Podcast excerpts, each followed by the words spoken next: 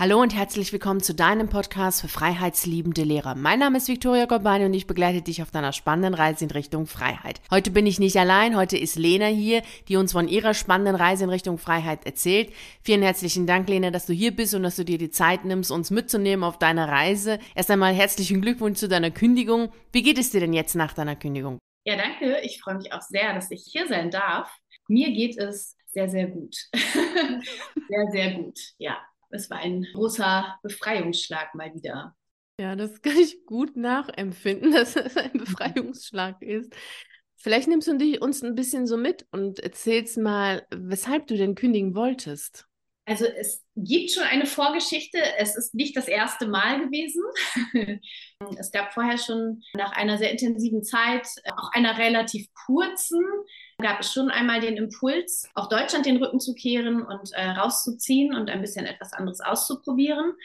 Und dann nach ungefähr, ich glaube, sieben, acht Jahren in Freiheit sozusagen, kam dann doch wieder auch der Impuls, zurück nach Deutschland zu kehren und den so vermeintlich sicheren Job wieder, ja, da wieder reinzu, reinzugehen.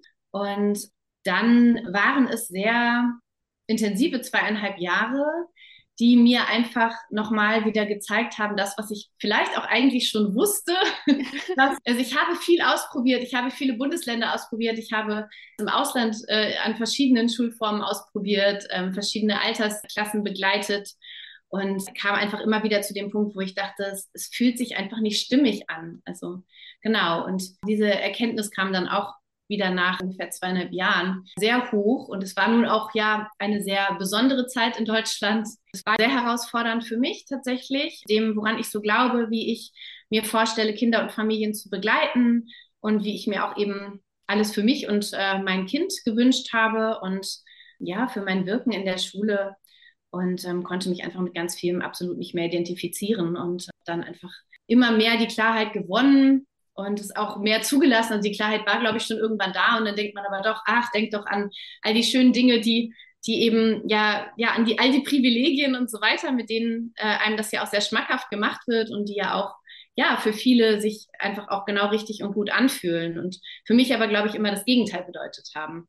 Also ich mich zweimal wirklich sehr darum bemüht habe, diese Verbeamtung auf Lebenszeit zu bekommen und dann aber immer wieder auf dem Wege solche Dinge passiert sind, wie zum Beispiel, es gab so ein paar Schlüsselmomente immer, ne? Mhm. Und mhm. oft waren es Momente, wo ich gemerkt habe, dass ähm, die Kinder, die ich begleitet habe und die Familien, dass ich dem einfach überhaupt nicht gerecht werden konnte. Also dass ich, es gibt so ein paar Momente, wir hatten ähm, auch ein paar Kinder, die eine sehr bewegende, sehr krasse Lebensgeschichte schon in ihren jungen Jahren ähm, erlebt haben und ähm, die einfach so laut um Hilfe gerufen haben und so laut einfach, ja, mir ja auch, ne, das, das mir entgegengerufen haben und ich da stand und dachte, ich, ich kann es nicht. Ich kann gar nicht das machen, wie ich es gerne würde. Ich kann dieses Kind gar nicht so auffangen, wie ich es gerne würde. Ich, mhm.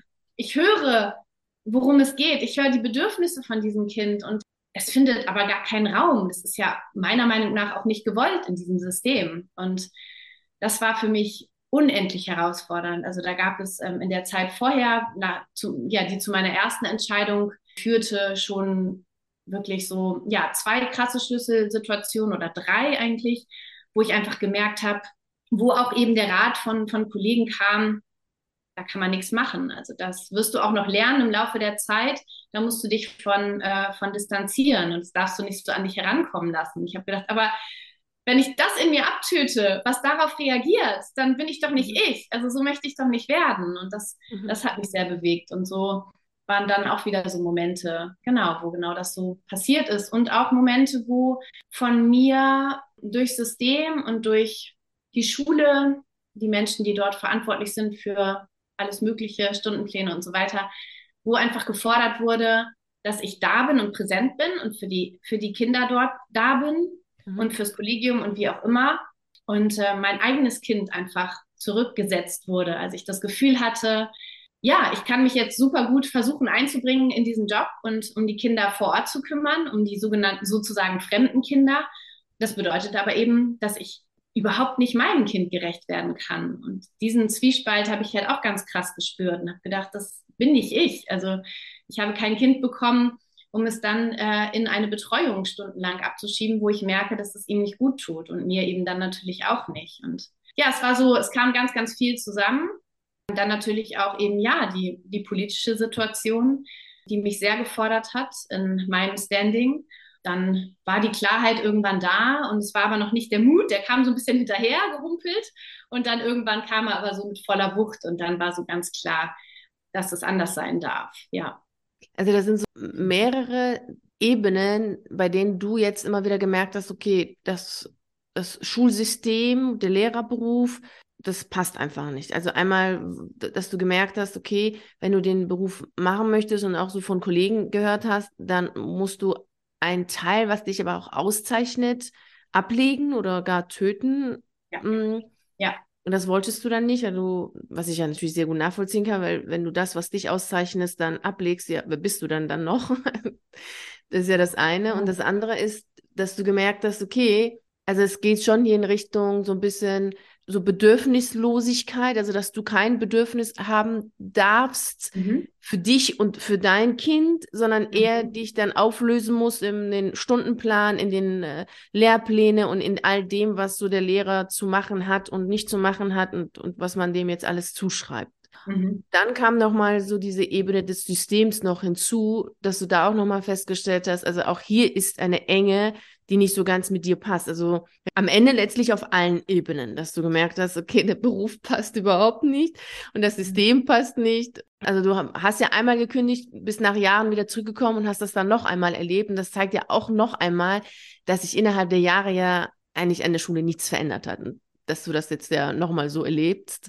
Wie war denn jetzt so dein Weg von diesem Wunsch oder von dieser Klarheit, dass die Kündigung das Richtige für dich ist, bis hin, dass du dann wirklich auch gekündigt hast. Ich glaube übrigens das noch als äh, kleine Ergänzung. Ich glaube sogar, dass es schlimmer geworden ist in der Zeit. Also von meinem ersten, nach meiner ersten Kündigung jetzt zur zweiten. Also ich habe gemerkt, wie wahnsinnig die Arbeitsbelastung gestiegen ist in jeglicher Hinsicht. Also seien es nun die Stunden. Ich habe nun auch in zwei unterschiedlichen Bundesländern das erlebt und äh, war dann eben in einem, dem es äh, finanziell jetzt auch nicht so gut geht. Und das hat man einfach unendlich gespürt. Und auch die, ja, ich hatte auch das Gefühl, die, die Herausforderungen in den Familien waren einfach nochmal wahnsinnig gestiegen. Also der Druck, das nochmal als Ergänzung. Also ich hatte fast das Gefühl, es ist noch krasser geworden, noch schlimmer, so für mich, in den zehn Jahren ungefähr, die dazwischen lagen. Ja, das finde ich aber sehr spannend, weil mhm. dein Blick ist ja auch ein besonderer Blick, weil du ja eh aus dem Ausland wieder zurückgekommen mhm. bist. Also hattest ja. du ja nochmal eine andere Welt kennengelernt und kommst mhm. nach zehn Jahren wieder zurück und erlebst mhm. dann diese Welt, also so hier in Deutschland so das Leben und die Schule noch ja. schlimmer, wie ja. du sie verlassen hast. Ja, und auch schon, also als ich äh, studiert, angefangen habe zu studieren, weiß ich noch, war das so ein so sogenannter familienfreundlicher Job. Also ich habe gedacht, ich, ich hatte eigentlich immer das Gefühl, ich werde viele Kinder haben und das auch sehr feiern und ich mag dann auch mit ihnen sein und ich mag ähm, ja die Nachmittage mit ihnen verbringen und dachte so, oh wie schön, dann habe ich halt die Vormittage in der Schule mit anderen Kindern. Ich habe immer gerne mit, ich war immer gerne mit Kindern zusammen. Also von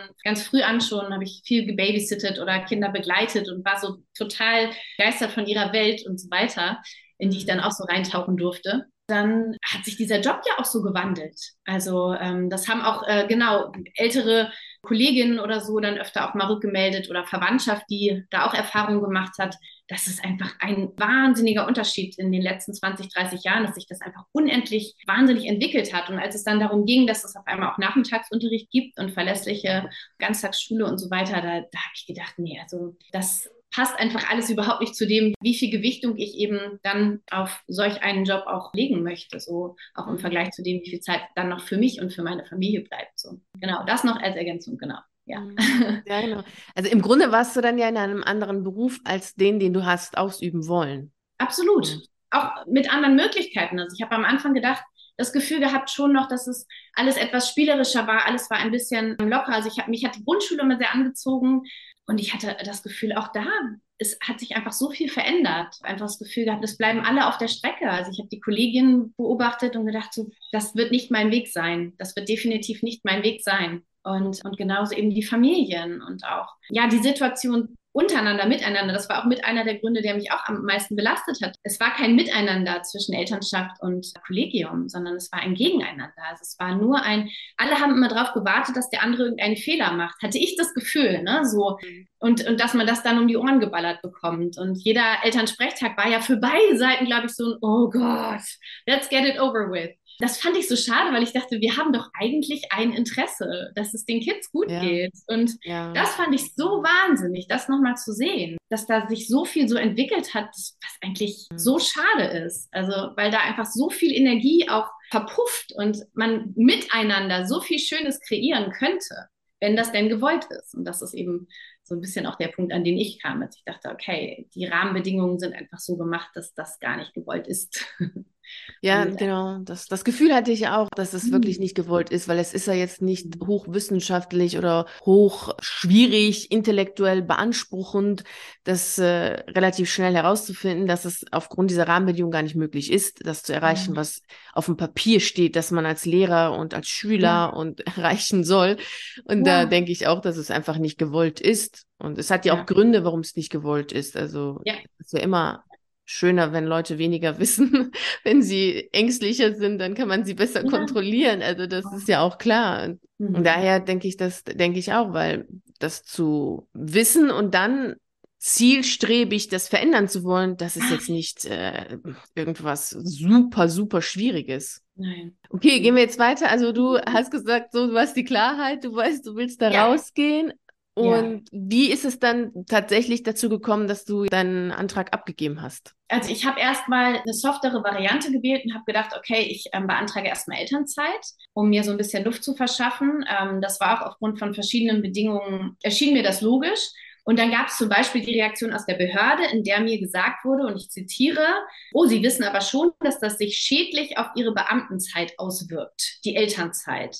Und in dem Moment habe ich gedacht, wie kann man das Wort Elternzeit und schädlich zusammenbringen? Und das war für mich auch wieder so ein Schlüsselmoment, wo ich so dachte, wow, genau das ist es, was so abstrus wirkt. Also was einfach nicht stimmig für mich ist. Also ich entscheide mich, gegen das Geld, ich bin allein begleitend. Das heißt, ich bin auf dieses Geld auch absolut angewiesen, so, ne, um meine Rechnungen zu zahlen. Und ich entscheide mich im Interesse von meinem Kind und auch allen Beteiligten, weil ich einfach merke, ich kann nicht mehr. Entscheide ich mich, eine Elternzeit zu beantragen und es wird dann als schädlich gewertet. So, das war für mich wieder so ein, boah, und dann gab es eben auch noch eine Reaktion aus der Schule, wo mir gesagt wurde, dass wenn ich dann, also es gab immer so ein bisschen ein Entgegenkommen. Ich meine, ich habe halt die Situation gehabt, dass ich eine tolle Betreuung für mein Kind hatte, aber erst ab einer bestimmten Uhrzeit und eben auch so gewohnt habe, dass es nicht so einfach war, jetzt so eben zur Schule zu düsen. Und ich das von Anfang an klar gemacht habe und auch eben klar gemacht habe, dass für mich nicht möglich ist, um Punkt 8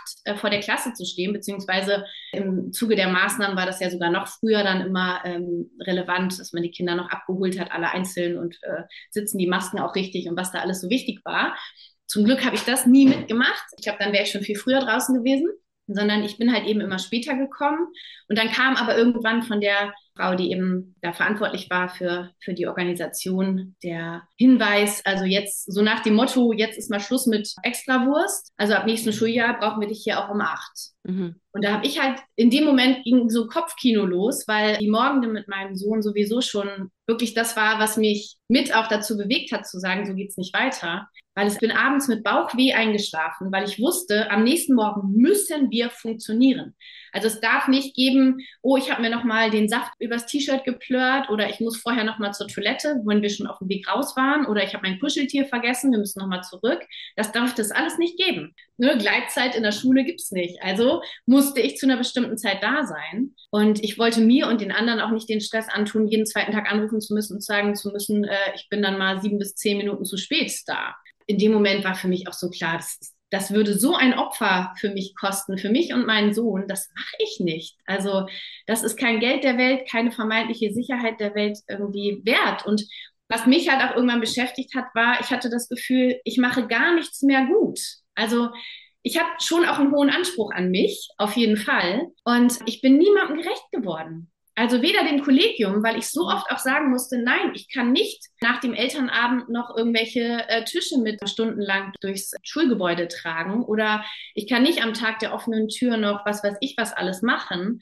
Das habe ich sehr gelernt, nein zu sagen überhaupt. Das war mir am Anfang gar nicht möglich, was auch in so eine erste Burnout-ähnliche Situation dann führte. Und dann lernt man ja the hard way ich hatte das Gefühl, im Kollegium war es immer dieses so, oh, jetzt die schon wieder, sagt schon wieder nein. Und das war ein blödes Gefühl, weil es mir auch leid hat, weil ich auch gesehen habe, wie viel Last auf diesen paar Schultern ruhte so. Und ich da auch gerne dabei gewesen wäre, aber wusste, dass ich es nicht kann. Dann eben den Kids in der Schule. Also ich habe das Gefühl gehabt, ich wusste, ich, ich war im Referendariat so eine lebendige Lehrerin, die auch super gern die Pausen mit den Kids verbracht hat und die Stories gehört hat und keine Ahnung, äh, Brotdosen mit leer gegessen hat, weil sie es mit mir teilen wollten oder was es auch war. So. Und habe irgendwann gemerkt, so, das ist alles einfach gar nicht möglich. Dieses konstante Gefühl des Frustes. Dann bin ich nach Hause gefahren oder habe mein Kind abgeholt aus der Betreuung und der war eine Zeit lang in einer Betreuung, wo sie nicht viel draußen waren. Das heißt, der war halt pumped up und wollte raus und seine Energie loswerden mhm. und auf den Spielplatz und unter Kinder. Und mein Gefühl war,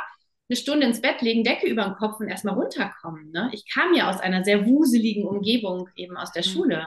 Ja, das alles so und dann natürlich zu allerletzt, also ich bin mir überhaupt nicht mehr gerecht geworden. Also ich bin abends, ich weiß nicht, wie oft ich die Nächte durchgeweint habe oder ich habe oft meinen Sohn, bin mit ihm um halb neun abends völlig erschöpft eingeschlafen, habe mir auf zwölf, eins nachts den Wecker gestellt und habe bis vier, fünf vorbereitet, damit ich den Tag rocken konnte. Ich war Klassenlehrerin auch noch. Das ist ja auch äh, ne, Teilzeit, äh, also Klassenlehrerin in Teilzeit ist ja sowieso der Witz des Jahrhunderts. Und dann war es manchmal auch so, dass ich eben nicht mehr einschlafen konnte. Dann war ich seit 12, 1 Uhr nachts wach, hatte irgendwie vier, fünf Stunden geschlafen, wenn überhaupt, manchmal drei. Bin in die Schule gefahren, habe das da gerockt und habe so oft, auch wenn Leute dann kamen und meinten, äh, so nach dem Motto, das kannst du doch jetzt auch noch mal machen oder mach doch mal noch eine Funktionsstelle, dann einfach gemerkt habe, ja, wenn die wüssten, wenn sie wüssten, wie meine Tage laufen, wie meine Nächte laufen, dass ich überhaupt hier stehe und nicht irgendwie wegdöse oder zusammenklappe. Also das war oft so mein Gefühl, auch so diese Verzweiflung, auch dass ich das Gefühl habe, das kann ich niemandem erzählen. Das, das versteht einfach dann auch niemand so in dem Moment. Mhm. Und habe mich sehr alleine gefühlt mit allem. Und dann kam irgendwie so, also es war so wirklich so ganzheitlich so dieses, das ist nicht richtig und das ist nicht gut. Und so möchte ich mein Leben nicht leben.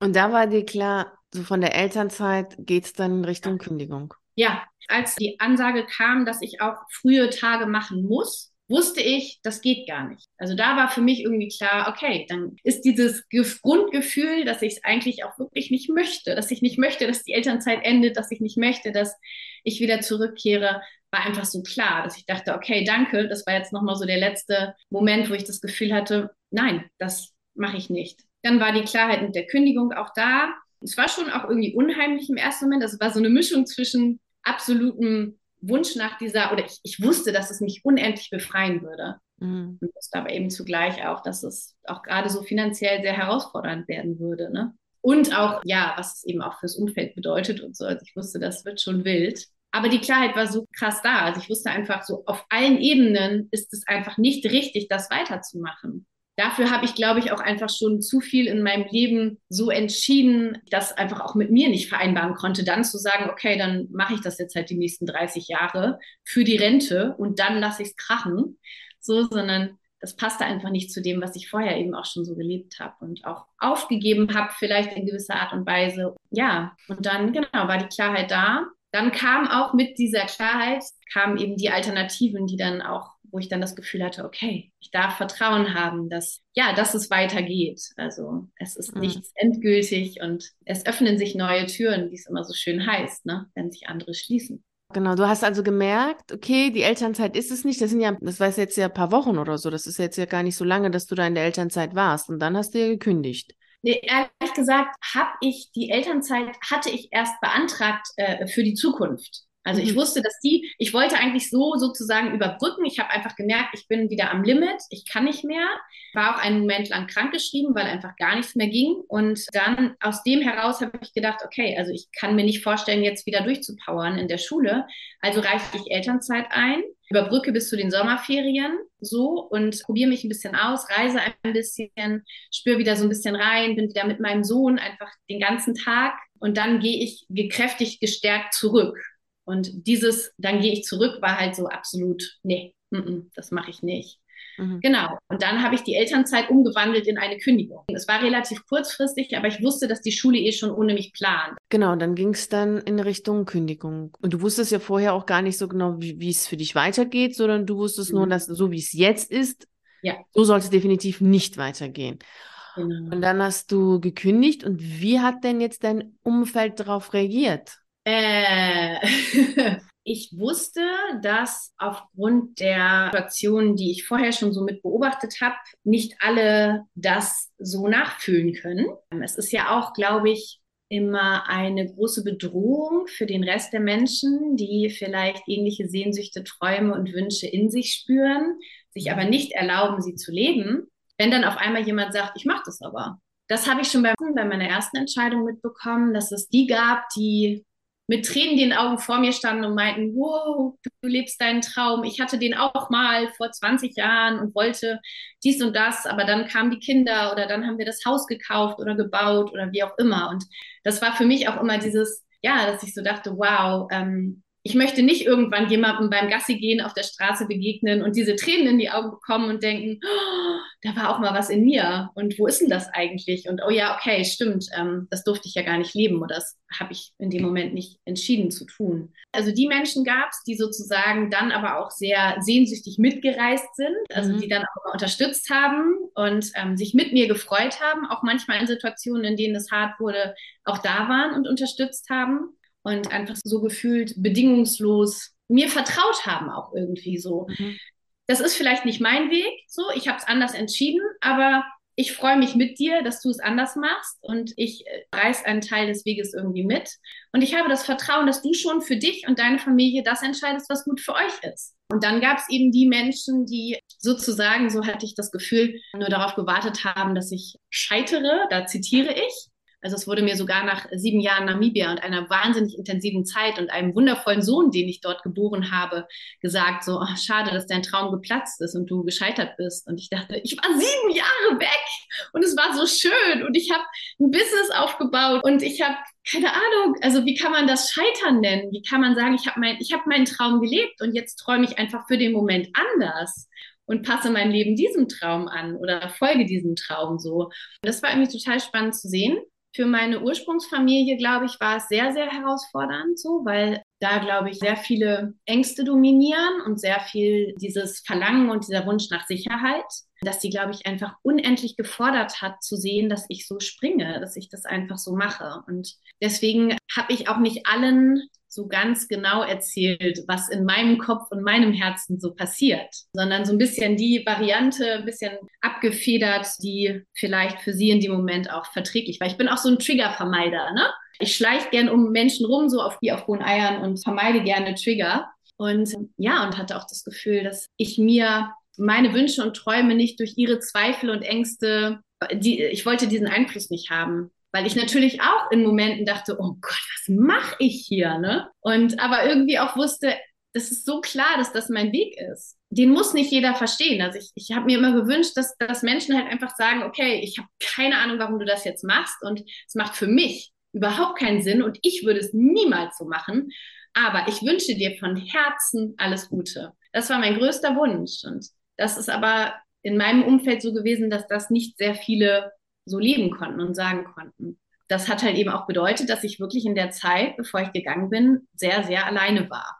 Dass man eben auch wenige hat, denen man auch sagen kann, es läuft gerade auch mal einfach scheiße. Weil das ist ja der Teil, der nur darauf gewartet hat, wird dann halt reinspringen und sagen, ja, was hast du denn gedacht? Also hier äh, eine Beamtung auf, Verbeamtung aufzugeben und so und alleine mit Kind und Wohnwagen und so los. Und was hast denn du gedacht? Ich wünschte, ich hätte das Standing zu sagen, das ist mir alles egal, das prallt an mir ab. Aber da bin ich noch nicht. Aber vielleicht ist es ja auch ganz schön, dass du da nicht bist, weil das zeichnet dich ja wiederum aus. Und ich glaube auch, dass wir Menschen offene Systeme sind. Also wenn wir gesund sind, dann ist es meines Erachtens nicht möglich, dass an uns solche Sätze, gerade in solchen Situationen, wie du ja auch warst, also wo du eh selber ja schon sehr, sehr gefordert bist, von ja. deinem eigenen Leben gefordert bist und von deinen ja. eigenen Träumen sehr gefordert bist, dass dann solche Sätze wie, ja, schaffst du nicht, bist du dann verrückt geworden, das wird doch eh nichts, Kind, also dass das an einem vorbeigeht, da denke ich dann, ich glaube, dass es das nicht gibt. Also wenn man mhm. gesund ist. Also ich finde es sehr schön, dass du es trotzdem gemacht hast. Also findest du super, dass du so deinem Traum oder deiner inneren Stimme treu ja. geblieben bist in dem Augenblick, obwohl das, was du wolltest, natürlich dir selber ja auch bewusst war, dass das schon sehr gehirnsprengend ist. Ja. ja. Dass du es aber trotzdem gemacht hast. Aber ich finde es einerseits auch traurig, dass Menschen, die dann so etwas machen, die so losziehen und sagen so, ich, ich mache das jetzt, ich, ich gehe da jetzt einfach. Und ob es jetzt die Kündigung ist, ob es jetzt Auswandern ist, ob es jetzt mit einem Kind, drei Kindern, wie auch immer ist, dass je nachdem, welche, welchem Umfeld sind, ist ja das eine oder andere zu viel. Und dass die dann eher hören, ja, mach es nicht. Also immer mehr so in diese kleine Rolle zurückgedrängt werden. Nee, lass ah. es lieber, mach es nicht. Und das wird nichts werden, anstatt dass man sie, wie du schon sagst, so die, die Flügel noch stärkt und sagt, ja, mach es. Also was soll denn da passieren? Also im schlimmsten Falle kommst du halt wieder zurück. Ich meine, das ist es ja. ja. Was soll denn da passieren? Ja am Ende des Tages sprechen wir immer von kalkulierten Anführungsstrichen Risiken. Also ich würde da noch nicht mal das Wort Risiko ja. damit einbeziehen, weil das ist eigentlich falsch, das Wort Risiko. Es ist einfach kalkulierte Abenteuer vielleicht. Ja. Und du hättest ja wieder zurückkommen. Das hast du ja schon mal gemacht, also hättest du es ja wieder mhm. machen können. Und somit finde ich das traurig, dass es, also immer mehr Menschen dazu neigen, eher die Träume kaputt zu machen und ja. diese Bedenkenträger dann immer wieder lauter werden in solchen Momenten, anstatt zu sagen, ja komm, mach. Ja.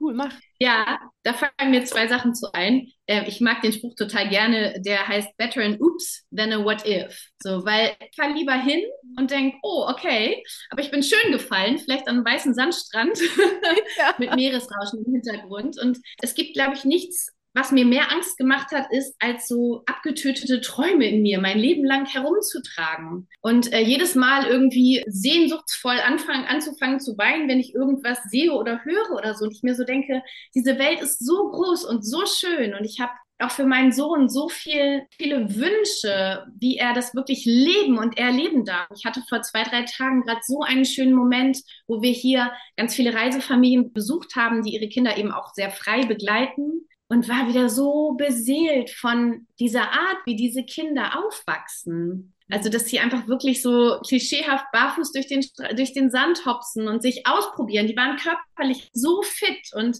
da waren Dreijährige bis, ich glaube, die älteste war 17 und die haben einfach so wundervoll miteinander, war, sie waren so wundervoll miteinander und auch die, auch die Eltern, die wie man sich da unterstützt hat und so. Es ist jetzt, also es gibt auch die andere Seite, die habe ich auch kennengelernt, so diese sogenannten Gemeinschaften und so, wo man hinfährt und denkt, uh, puh, okay, das klingt auf dem Papier ganz wundervoll, aber solange wir noch in unseren Themen so krass stecken und in dieser Welt, ist die Frage, wie weit das umzusetzen ist. Aber es gibt immer noch so Momente, wo ich meinen Sohn durch die Wellen hier springen sehe und einfach merke, ganz heilig sind mir die unsere Morgende, ne? wo wir einfach entspannt in den Tag starten, wo wir wirklich miteinander sein können, weil das waren die schlimmsten Momente meines Tages bis vor einem Jahr wo er einfach völlig aufgelöst war. Ich war nur unter Stress, nur unter Druck. Ich habe den Hund angemotzt, ich habe das Kind angemotzt. Ich war nur unter Druck, um diesen Alltag zu schaffen. Und wenn ich daran jetzt denke, ist das auch von so viel Schmerz erfüllt, weil ich denke, boah, wo habe ich uns da alle reingebracht in den Momenten? Und versuche aber auch, mich da irgendwie in der Annahme zu üben, dass auch das ein Teil unseres Weges war und wir deswegen ja das jetzt, das Miteinander noch viel mehr zu schätzen wissen man kann sich gar nicht ausmalen, was für Möglichkeiten sich eröffnen, wenn man sich erst traut. Es war auch eine unendliche spirituelle Reise in den letzten Monaten, die einfach so schön war. Und es hat sich nicht nur die Welt eröffnet, wirklich so, ne, weil wir eben gereist sind oder es immer noch tun und immer weiter tun werden, sondern einfach auch meine innere Welt und alles da draußen. Das hat sich einfach so, es ist wirklich magisch. Und ich glaube, dass eben Menschen dieser inneren Stimme folgen und die auch so in sich ruhen, dass sie das machen, egal ob das Leute cool finden oder nicht, dass die halt einfach wirklich auch Angst machen. Es ist ja, finde ich, immer schwierig, oder auch unfair von Leuten, die so auf der Tribüne stehen oder sitzen, zu beurteilen, ob der andere, der jetzt in Bewegung ist, gescheitert ist oder nicht. Also ich finde das Wort Scheitern an sich etwas schwierig, weil in dem Augenblick, in dem du losgehst und etwas tust, ja kannst du meines Erachtens gar nicht scheitern, weil ja. du tust es ja. Also entweder lernst du daraus etwas und machst es dann beim nächsten Mal anders oder in der ja. nächsten Situation anders. Oder das, was du tust, ist, dass du es halt einfach weitergehst. Also es gibt ja nur diese zwei Möglichkeiten. Entweder lernst du oder du gehst weiter, so wie du es gemacht hast, weil alles gut läuft. Aber ich finde, wenn man überhaupt von Scheitern sprechen möchte, dann würde ich sagen, dann sind doch diejenigen, die gar nicht losgehen, eher diejenigen, die gescheitert sind, weil sie sich ja noch nicht mal sich zutrauen, das zu tun. Diese Erfahrung habe ich auch gemacht, deshalb kann ich das sehr gut nachvollziehen, was du sagst, dass mhm. Menschen, die ihrer eigenen Stimme folgen und mhm. das tun, was eben aus der Vernunft heraus schräg ist, yeah. dass sie auch Angst machen, yeah. weil sie wahrscheinlich den anderen zeigen, was eigentlich alles möglich ist mhm. und die das aber nicht wissen wollen, dass es möglich ja. ist, weil sonst müssten sie ja selber nochmal neu denken und ich glaube, das ist etwas, was sehr viele nicht wollen. Meistens ist es ja eine Form der Überlegenheit, dass man demjenigen, der aus dem Gefühl, aus der Intuition heraus entscheidet, er deutlich machen möchte, ja, ich bin dir ja überlegen, weil ich bin ja vernünftig. Ja. Und dann will man das natürlich bestätigt haben, dass man vernünftig ist. Und das geht ja nur, wenn die andere Person scheitert. Aber du kannst mal aus meiner Sicht gar nicht scheitern, wenn du losgehst. Das geht mhm. gar nicht. Deswegen habe ich auch das Gefühl, fühle ich mich deutlich wohler und lebendiger an anderen Orten. Also ähm, Deutschland, das ja doch sehr verkopft, sehr strukturiert ist und so weiter, das eben auch in gewisser Art und Weise mit mir. Also ich hatte auch das Gefühl, so ich muss hier raus, sonst verliere ich eben auch all das, was, was mich ausmacht. So, wenn ich hier überleben möchte, dann ist es die beste Möglichkeit, das alles irgendwie tief zu vergraben. Das wollte ich auf keinen Fall. Und ähm, was halt auch herausfordernd ist, finde ich, ist, dass es eine so große Mehrheit ist, die eben denkt, du bist bescheuert. Also die denken ja wirklich, du bist ja. bekloppt, wo es sehr schnell eben ins Werten geht. Also deswegen habe ich auch irgendwann einfach meine Geschichte gar nicht mehr erzählt. So, ne? Auch gerade die Nachbarn waren natürlich schon alle sehr neugierig, so was passiert da gerade und was macht die so und so weiter. Und habe da einfach das Gefühl gehabt, so, das mag ich gar nicht teilen, weil ich habe keine Lust, mich ständig zu rechtfertigen. Ich habe keine Lust, mhm. eben diese Stempel aufgedrückt zu bekommen und so weiter, sondern ich spüre die Klarheit in mir und das reicht. Und es gibt ein paar Herzensmenschen, mit denen ich das teilen darf und die das nachfühlen, weil sie genauso denken. Aber das ist halt mhm. auch das, ja, was schon auch ja sehr herausfordernd und einsam macht, weil eben der Großteil und auch wirklich ja gerade auch der Großteil, würde ich jetzt mal so behaupten, in der Lehrerschaft eben ganz anders lebt und ja, ein ganz anderes genau. Leben aufbaut und auch richtig hält. Also das ist halt sofort die Wertung. Also wer sagt denn, was falsch und richtig ist? So und ähm, das darf ja auch jeder für sich entscheiden im Grunde genommen sind ja Menschen, wie du es bist, ein Segen für alle anderen, weil die zeigen ja, was möglich ist. Und im Grunde ist es ja eigentlich total schön, dass es Menschen gibt, die, die nicht nur träumen, sondern diese Träume auch leben, also losgehen und eigentlich total toll. Aber ja, das stimmt schon. Es wird sehr oft eben bewertet und sehr verkopft und immer so dieses geht nicht und äh, ist unmöglich mhm. und am Schreibtisch irgendwie das Leben abenteuerlich gestalten, so ungefähr. Ja, genau, in der Komfortzone. So, so. Ja, jetzt hast du ganz viel davon erzählt, wie es dazu gekommen ist, dass du kündigen wolltest und dass du dann auch gekündigt hast. Mhm. Und dass die Reise bis zu dem Punkt, an dem du jetzt bist, anspruchsvoll gewesen ist. Vielleicht erzählst du uns jetzt davon, was du jetzt machst das war auch ein Weg, also ähm, mit der Entscheidung zu gehen und auch wirklich aus Deutschland abzumelden und dann ja eben auch so keinerlei Unterstützung mehr zu haben. Also das ist ja auch, genau, das ist auch etwas, das hattest du vorhin schon so gesagt, unser Sicherheitsnetz ist uns, glaube ich, als Deutsche auch gar nicht bewusst. Also ich habe ja lange in Namibia gelebt und war auch mit einem Mann, der dort aufgewachsen ist, verheiratet, der wirklich ganz anders aufgewachsen ist als ich. Und ich habe auch erstmal, mir sind dann auch erst so richtig meine Privilegien bewusst geworden. Also was kann einem als Deutsche Deutschland im schlimmsten Falle passieren. Man kommt zurück nach Deutschland, beantragt, was auch immer es dann ist. Das ist mir nochmal so bewusst geworden, dass wir eigentlich wirklich so weich fallen, dass wir eigentlich viel abenteuerlicher sein dürften und das eigentlich viel mehr leben dürften. Dass, ja, dass wir immer weich fallen. So glaube ich es wirklich in jeglicher Hinsicht. Also wenn das die Ängste und Bedenken sind. Und das auch nochmal als Ermutigung übrigens, nach den vielen Jahren im Ausland äh, wieder nach Deutschland kam und dachte so, oh, die also keine Ahnung, ob ich einen Job finde. Ne? Ich war irgendwie zehn Jahre raus. Ich habe einen guten Abschluss gemacht damals und so. Den wollte keiner sehen. Also ich habe mich beworben und es ging genau darum, so, wow, du warst mal raus aus der Schule und hast mal andere Erfahrungen gemacht. Also es wurde super positiv bewertet. Und ich bin sofort wieder reingerutscht, sofort wieder in die Verbeamtung gerutscht und hatte mehrere Jobangebote von verschiedenen Schulen. Und gerade weil ich eben mal was anderes probiert habe, also das, das, waren auch ganz spannende Schulleitungen dann, die, mit denen ich dann eben in den Austausch gegangen bin und die genau das eben bereichernd fanden. Und mhm. das nochmal als, auch als Ermutigung. Also ich glaube, einen Weg zurück gibt's immer. Diese zwei Staatsexamen, die wir dann so haben, sind überall willkommen. Also wir können überall auf der Welt auch damit auch etwas anfangen. Also das ist ja auch ein wahnsinniges Sicherheitsnetz. Also seit ich losgezogen bin, hat sich wirklich in dem Moment, wo ich entschieden habe, ich lasse das alles gehen, ich melde mich ab, ich lasse Kindergeld und Unterhaltsvorschuss und so weiter gehen. Einen Tag später kam die Anfrage, ob ich auf einer Online-Plattform Kurse geben mag für Reisekinder und Reisefamilien. Und genau, das habe ich dann gestartet. Das fing erst etwas kleiner an, dann kamen aber sofort mehrere Kurse dazu. Das war auch eine spannende Möglichkeit, eben auch so reinzuschnuppern, so wo sind die Kids, was bewegt sie, wie leben die Familien ihr Leben, wie strukturieren sie das.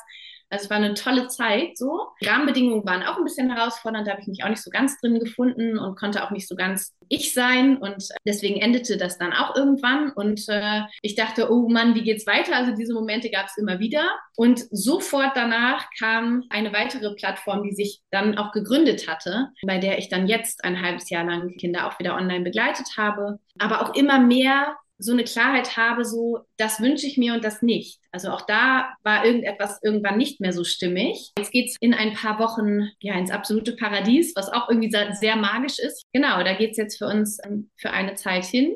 Da werde ich ganz intensiv bei Kinder begleiten dürfen, zwei Mädchen im Homeschooling die Rahmenbedingungen sind einfach so, also wirklich, ich hätte es mir nicht schöner wünschen können. Ich werde wieder Fuß auf afrikanischen Boden setzen, was auch ganz viel mit mir bedeutet. Äh, mein Sohn ist dort ja geboren, auf dem Kontinent, der riesig ist. Deswegen darf man da immer aufpassen, dass man das nicht so pauschalisiert. Aber ich kehre zurück in ein Land, in dem ich die glücklichsten Wochen so mit in meinem Leben hatte und auch fast an den gleichen Ort. Das ist irgendwie ganz wahnsinnig. Freue mich da sehr drauf und habe auch das Gefühl, im Zuge dessen, weil ich auch nebenbei ein bisschen Luft haben werde, möchte ich eben das kreieren, was ich möchte. Und ähm, ich habe ja mit großem Schrecken festgestellt, was eben so diese Begleitung meines wundervollen Sohnes eben auch mit mir gemacht hat. Ähm, dieses Reinspringen in so viel Verantwortung von Tag eins an und in eben dieses alleine, also so eine existenzielle Abhängigkeit über Jahre tragen zu dürfen und müssen in gewisser Art und Weise. Und ich mir wünsche, mein buntes Bubblen in mir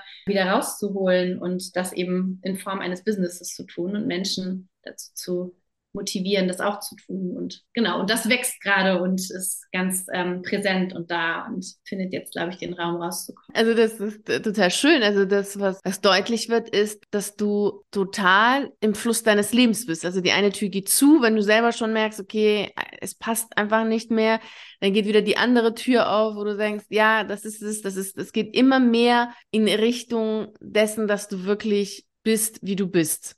Wie hat dir denn meine Arbeit geholfen, dort zu sein, wo du jetzt gerade bist? Also ich habe dich schon länger sozusagen vorher immer ein bisschen verfolgt, also habe viele Videos geguckt von dir und habe mich einfach immer so gehört gefühlt. Also ich fand, du hast es so ehrlich geteilt und ich finde, du warst in den Videos so du. Also es war nicht dieses, es gibt ja oft so Mentorings und Coachings, wo ich das Gefühl habe, so, boah, da folgt man irgendwelchen Vorgaben und äh, jeden Tag um 16.43 Uhr mein Insta-Post, weil dann die besten Likes kommen oder ich weiß nicht, die richtigen Hashtags und so weiter. Und ich habe einfach das Gefühl gehabt, so du bist so authentisch und so ehrlich und so du. Und das ist das, was ich mir wünsche eben auch an einem Menschen. Also ich brauche jetzt niemanden, der irgendwo keine Ahnung, sonst wo sitzt und die schönsten gefilterten Bilder ähm, schießt und sagt, das Leben ist so geil und komm doch auch hierher und es ist ganz einfach, sondern ich hatte das Gefühl, du, ja, du bist so ehrlich auch mit dem Prozess, mit allem, was dazugehört. Mhm. Und auch, ja, so wie du über über die Situation auch, waren viele Videos zu dem so, ähm, wie es in der Schule gerade vielleicht sein kann, wie es sich anfühlen kann.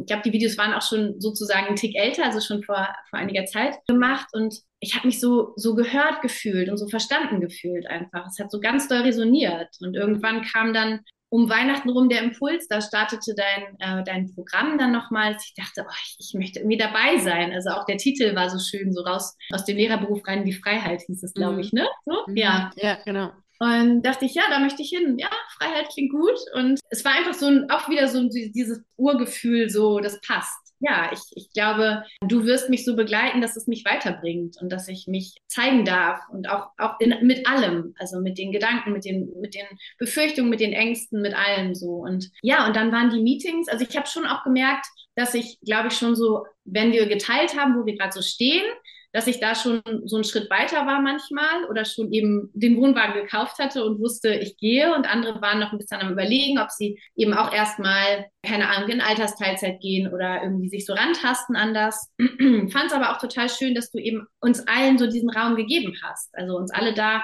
so ge gehalten hast, wo wir gerade so waren und eben so ein bisschen gepusht hast auf wundervolle Art und Weise oder uns dazu animiert hast, das selber zu tun. Und genau, auch so die Aufgaben, die wir dann so hatten und die wir dann immer wieder so besprochen haben, waren auch nochmal teilweise ein guter Reminder so, dass ich so dachte, oh ja, stimmt, irgendwie war ich da schon mal und äh, es ist dann irgendwie wieder so vergraben worden, so im Alltag oder wie auch immer oder in meinen Ängsten und Befürchtungen und das nochmal zu aktivieren und dann eben auch so ein paar so sehr kraftvolle Übungen, wo ich so dachte, oh ja, okay, das bringt mich gerade irgendwie zehn Schritte weiter gefühlt, mir da Gedanken zuzumachen. Ja, und der Austausch in der Gruppe tat auch immer gut, auch zu sehen, wie wir uns so der Reihe nach, also wir haben uns, kann mir immer Fakten nicht so gut merken, aber ich glaube sogar alle zwei Wochen, glaube ich. Ne? Ja, genau, wir haben uns genau alle zwei Wochen. Ja. Mhm. Und dann einfach auch zu hören, so, okay, was ist so passiert und uns gegenseitig auch dafür zu feiern und zu bestärken. Also ich fand, das war ein schöner Raum, den du da eröffnet hast und gehalten hast. Ja, dass wir uns alle so in unseren, also sehr, das war, glaube ich, sehr, sehr unterschiedlich, so wie wir uns so herangetastet haben an das, was da vielleicht kommen mag. Mhm. Und ich glaube aber, es war auch so beflügelnd. Also manchmal, dass man eben so dachte, ah, okay, sie erzählt gerade das, ja, das habe ich auch mal gespürt, aber okay, das, das liegt schon hinter mir so, ne?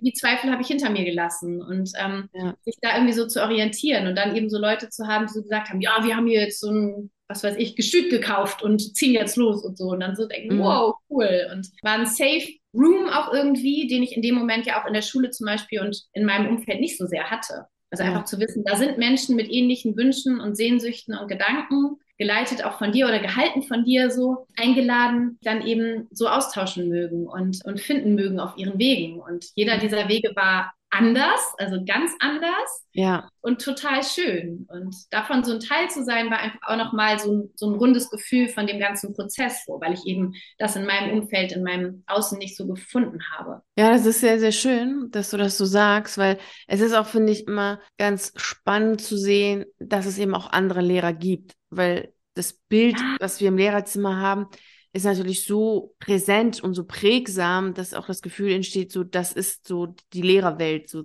aber dass es ganz andere gibt äh, und ich meine, du bist auch Lehrerin und lebst ein mhm. völlig anderes Leben als die Mehrheit mhm. und das dann auch so zu sehen und zu erleben, finde ich, macht auch noch mal sehr viel mit einem selbst. Ja. Es zeigt auch noch einmal, warum eigentlich auch die Schule gar nicht mehr passt, weil ein Teil der Lehrer auch völlig anders ist als als erwartet oder als klassischerweise gedacht eine mhm. völlig anderen Welt lebt und ganz andere Gedanken hat und auch einfach viel freier ist als das, was sehr viele denken. Ja. Das finde ich dann auch sehr spannend, das dann so, so zu erleben mhm. und zu mhm. wissen, okay, dieses Lehrerzimmerleben ist eben nur ein Teil des Ganzen, aber eben nicht das Ganze. Ja, das Gefühl hatte ich auch so, wie viele von den Menschen, die dort mit mir jeden Tag sitzen, tragen vielleicht auch diese Maske, weil sie sich auch nicht trauen, sich zu zeigen, so, ne? Ja. Und irgendwie eiern dann alle so umeinander rum und haben ihre Wünsche und Sehnsüchte und Träume. Und ich habe viele Freunde, die eben keine Lehrer sind. Und da ist der Jobwechsel ja total normal. Da wirst du abgeworben, ja. da guckst du dich um, da orientierst du dich neu, da machst du irgendwie, keine Ahnung, lebst du dich viel mehr aus. Und ja, so im Lehrerdasein, finde ich, gibt es halt nur diesen Weg so.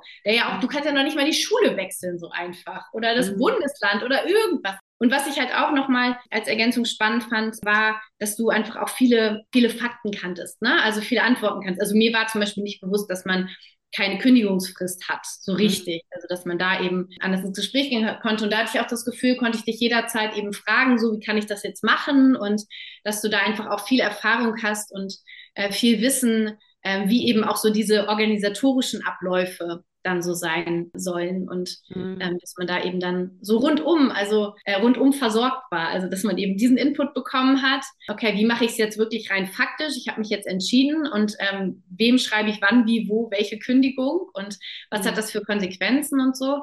Und dann aber eben auch diesen ganzen anderen Bereich drumherum. Ne? Also mhm. ja, das Umfeld, das Emotionale, diese ganzen Prozesse und so, dass mhm. das fand ich so rund war. Also dass alles irgendwie Raum gefunden hat. Und mir das sehr geholfen hat, weil ich, die Klarheit habe ich vielleicht schon irgendwie auch so gespürt und das Vertrauen auch in gewisser Art und Weise gehabt.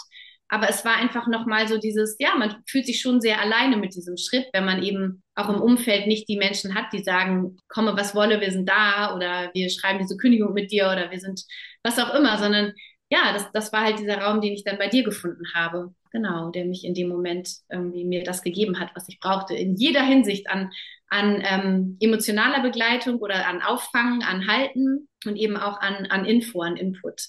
Mhm. Ja. Das freut mich sehr, weil im Grunde es ist ja schon das Ganze. Also es ist nicht nur emotional, es ist natürlich auch dieses Bürokratische, aber es ist eben auch nicht nur dieses Bürokratische, sondern es ist auch emotional.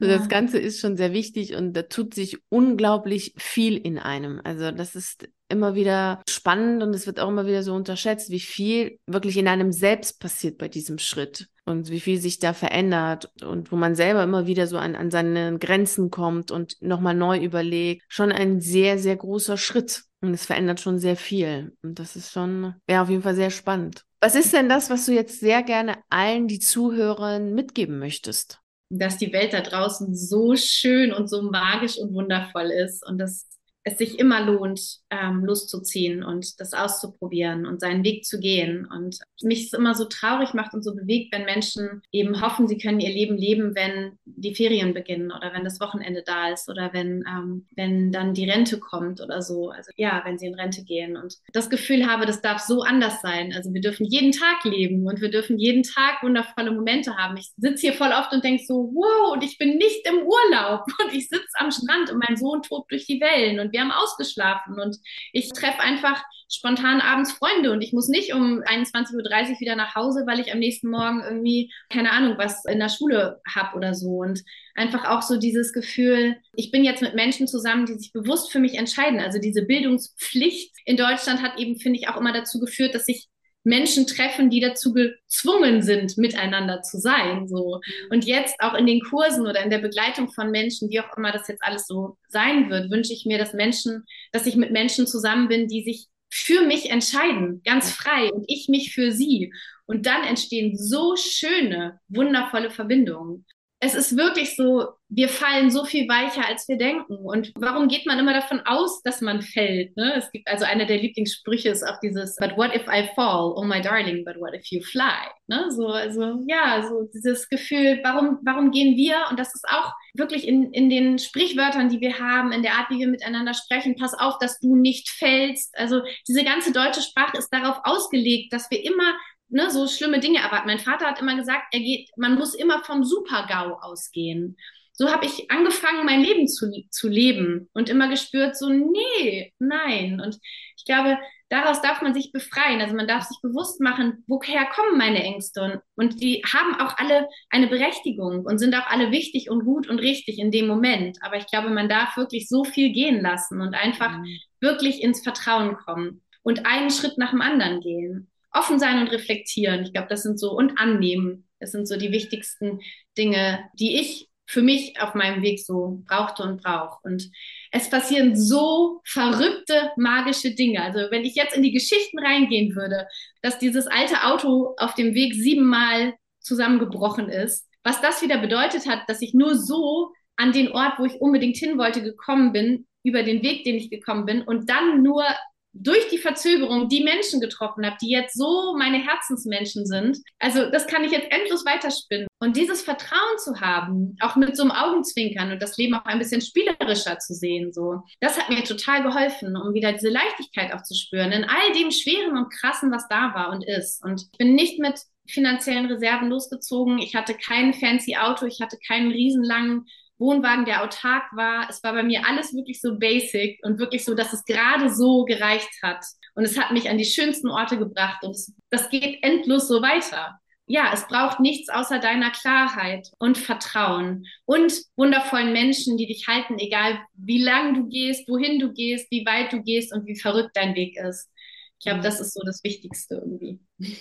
Ja, vielen herzlichen Dank. Das sind sehr, sehr schöne Worte. Danke für dein Zuhören und für deine wundervolle Begleitung, auch jetzt immer wieder. Also ich spüre so sehr, wie sehr du mit dem Herzen dabei bist. Also du hast mir die schönsten E-Mails geschrieben jetzt. Wir waren ja immer so ein bisschen dann im ja. Austausch. Die haben mich immer so bewegt. Und da, da spüre ich einfach, ja, was für eine wundervolle Seele du bist, wie, ja, wie dankbar ich bin, dass du mich auf diesem Weg immer wieder so begleitest. Auch wenn wir lange keinen Kontakt haben und ich es oft nicht schaffe, mich so zu melden, wie ich es gern würde. Wenn, dann ist es immer so herzlich und so, ja, ich weiß, dass du dir nichts mehr wünschst, als dass ja, dass ich meinen Weg gehe. Vielen herzlichen Dank, dass du das auch sagst. Ja, zu 100 Prozent. Also ich bin auch immer wieder begeistert von dem, was du machst und dass du mhm. am Ball bleibst. Also dass du wirklich so auf deinem Weg bleibst. Und das finde ich mhm. immer unglaublich magisch, wie das Leben auch dich trägt. Ja. Und wie wichtig auch Vertrauen ist. Also dieses Vertrauen zu haben, getragen zu werden, auch wenn wir gar nicht sagen können, was ist es denn konkret. Es ist irgendwie das Unsichtbare, das uns trägt. Und deswegen wirkt auch sehr oft vieles so für Menschen, die das nicht verstehen, so unvernünftig, aber das ist das Vernünftigste für uns selbst, weil es einfach da ist. Es trägt uns, wir können aber nicht sagen, so das und das ist es. Wir wissen einfach nur, dass es da ist. Oh, schön. Ja, absolut. Ja.